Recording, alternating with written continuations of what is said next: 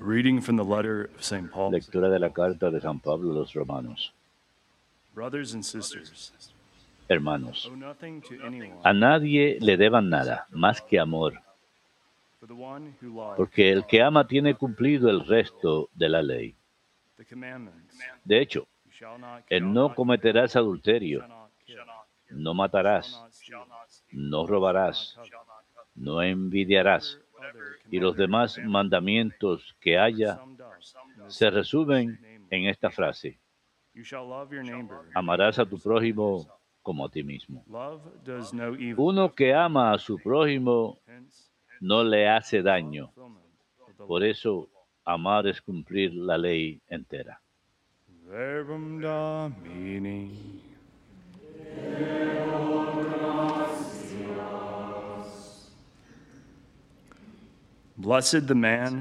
Dichoso el que se apiada y presta. Dichoso el que se apiada y presta. Blessed the man who fears Dichoso quien teme al Señor y ama de corazón sus mandatos. Su linaje será poderoso en la tierra. La descendencia del justo será bendita. Dichoso el que se apiada y presta. He dawns through the dark. En las tinieblas brilla como una luz el que es justo, clemente y compasivo. Dichoso el que se apiada y presta y administra rectamente sus asuntos. Dichoso el que se apiada y presta. Reparte limosna a los pobres. Su caridad es constante, sin falta, y alzará la frente con dignidad. Dichoso el que se apiada y presta.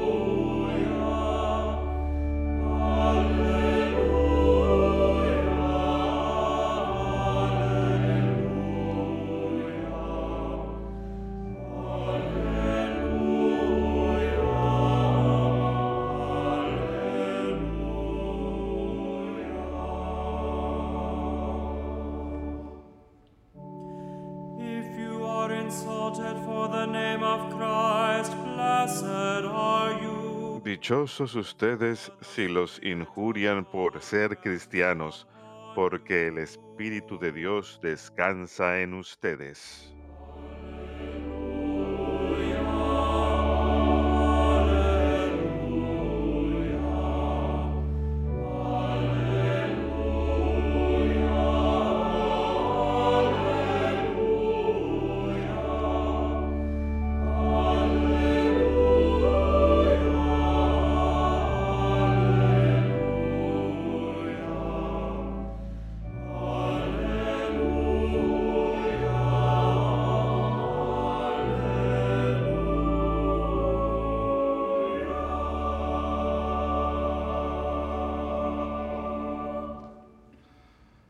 Dominus vobiscum.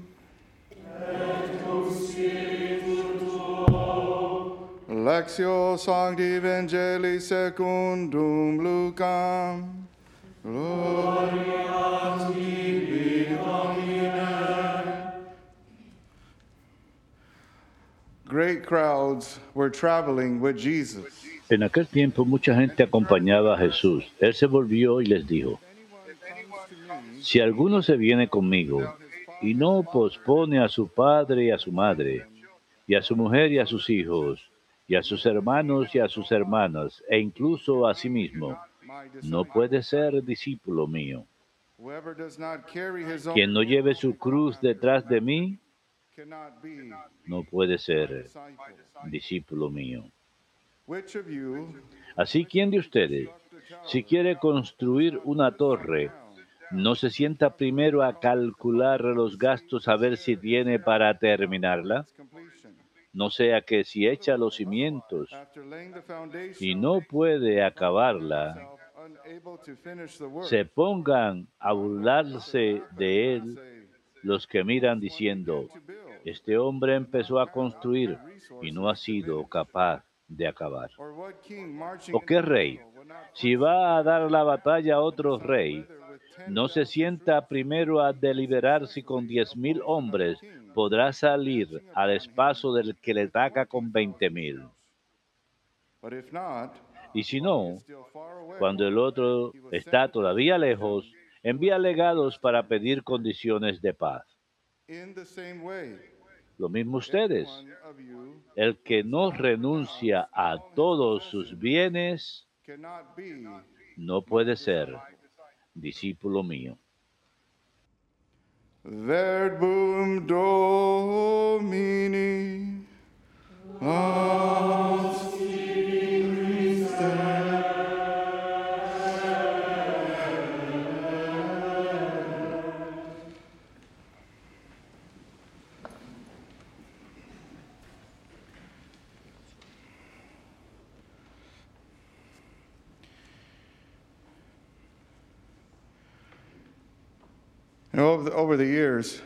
A lo largo de los años, uh, studies, ha habido muchos estudios de, mercadotecnia, especialmente aquellos que involucran las generaciones.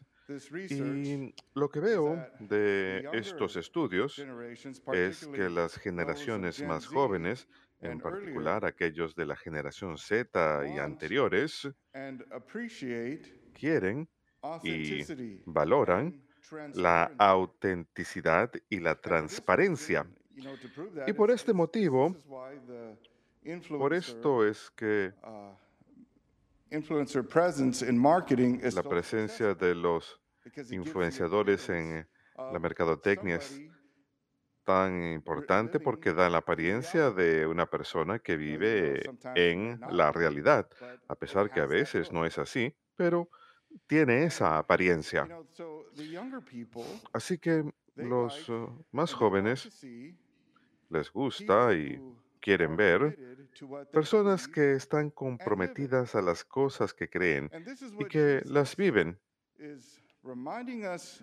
Y Jesús nos recuerda acerca de esto el día de hoy, de que si hemos de llamarnos cristianos, católicos cristianos, debemos de vivirlo en la misma forma que Él y amar en la misma forma en que Él ama.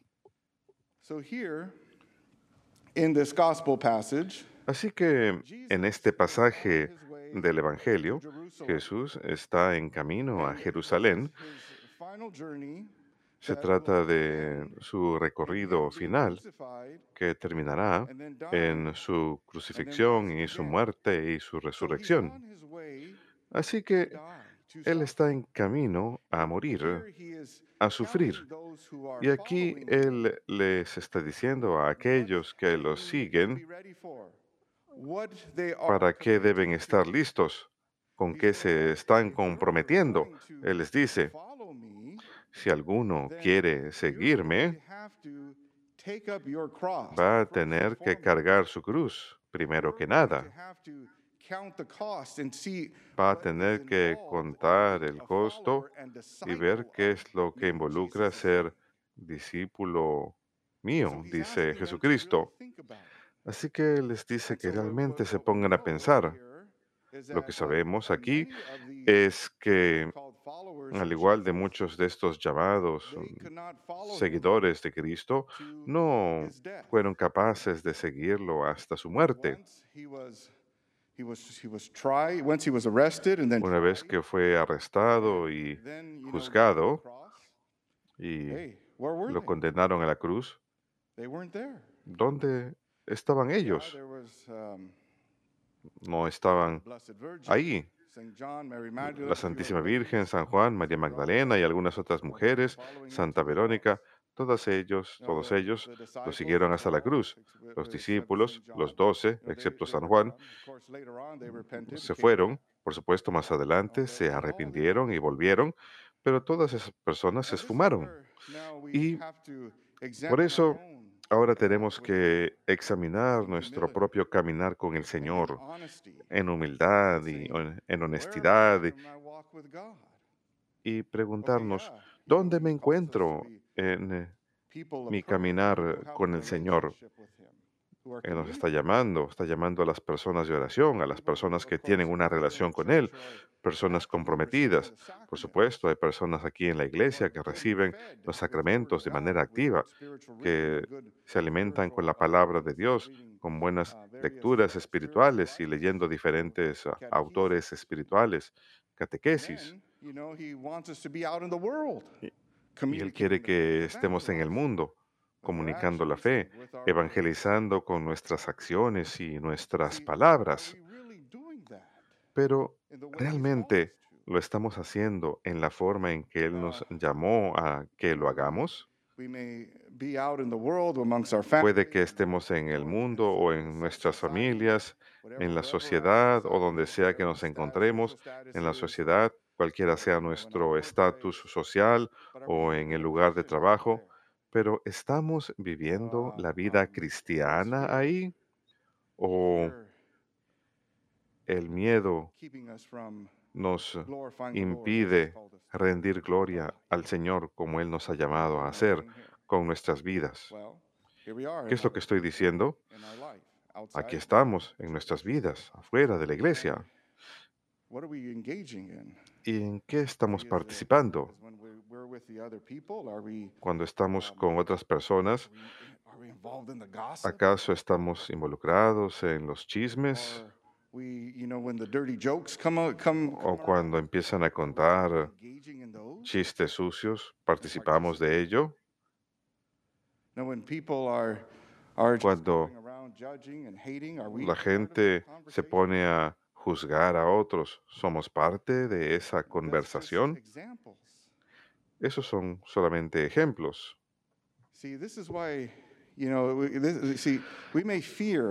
Puede que tengamos miedo de que no vayamos a caerles bien, de que nos vayan a detestar.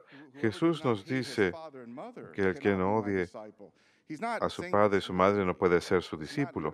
Él no está diciendo eso literalmente. No quiere decir que vamos a empezar a odiar a nuestro padre y nuestra madre.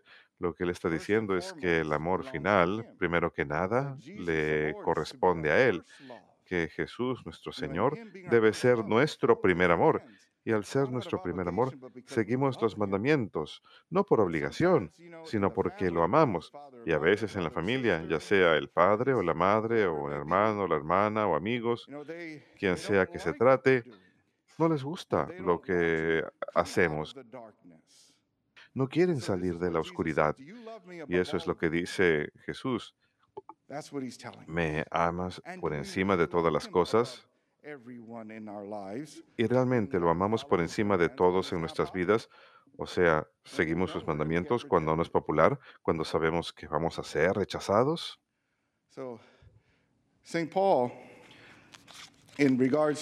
San Pablo, acerca de vivir esto, San Pablo nos dice hoy,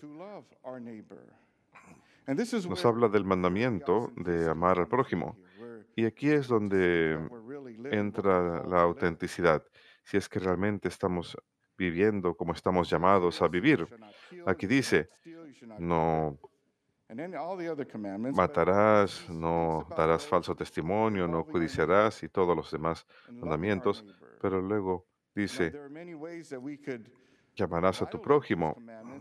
Hay muchas otras formas que podemos romper esos mandamientos. No matarás.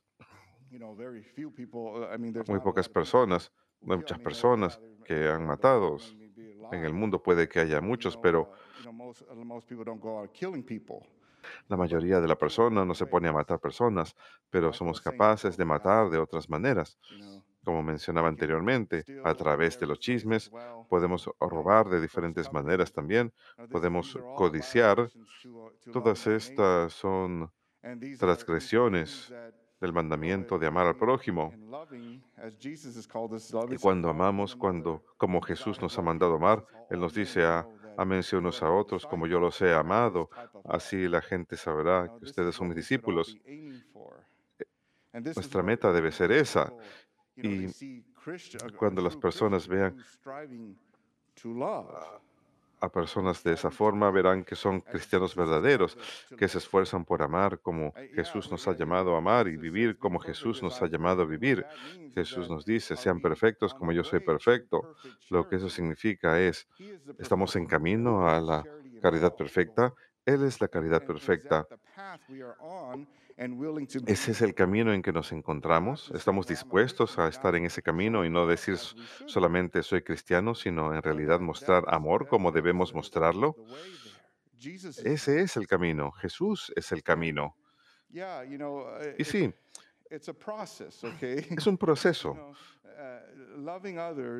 El amar a los demás tarda tiempo en desarrollarse, pero al mismo tiempo, en estos escritos de San Pablo, en sus cartas, da palabras de ánimo también. Nos dice que no estamos solos en esto. Él no nos dice, Dios les ha dado esos mandamientos, pero no está ayudando.